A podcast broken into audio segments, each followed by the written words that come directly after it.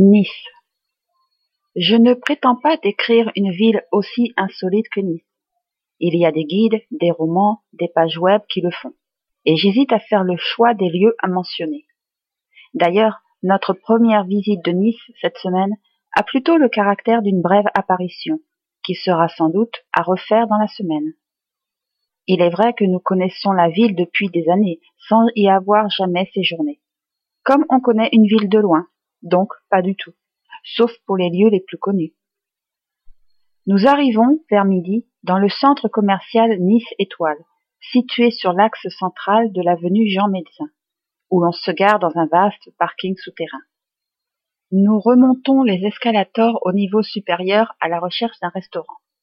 Celui qui retient notre attention, c'est la brasserie des arts au dernier étage. Une serveuse nous accueille aimablement et nous offre une table au milieu. Elle s'empresse de nous citer les spécialités du jour. Bien que nous ayons fait notre choix sur la carte située à l'extérieur, ma femme se laisse tenter par un filet de dorade avec des légumes et du riz, tandis que moi, je me contente d'une focaccia caprese, une sorte de pizza fine avec de la salade, des tomates et des morceaux de mozzarella. Après le café, nous faisons un peu de lèche-vitrine. Ce qui nous attire, c'est la FNAC, à quelques pas seulement du centre commercial.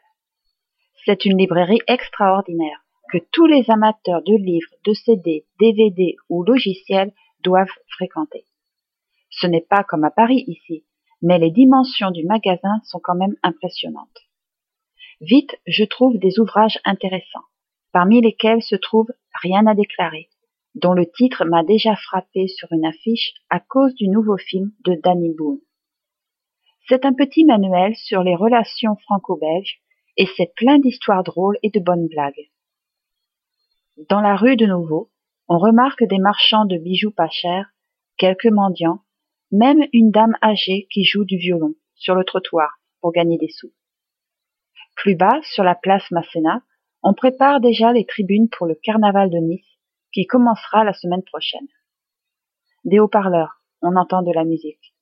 Le tintement du tram nous accompagne le long de notre chemin. Parmi les vêtements que portent les gens, le noir domine un peu trop à mon goût. Ça a l'air presque triste, malgré le soleil qui réchauffe l'après-midi et les couleurs rouges et jaunes des bâtiments de style italien. Notre petite promenade se termine enfin. Le temps passe si vite dans cette ville. Il faudra revenir.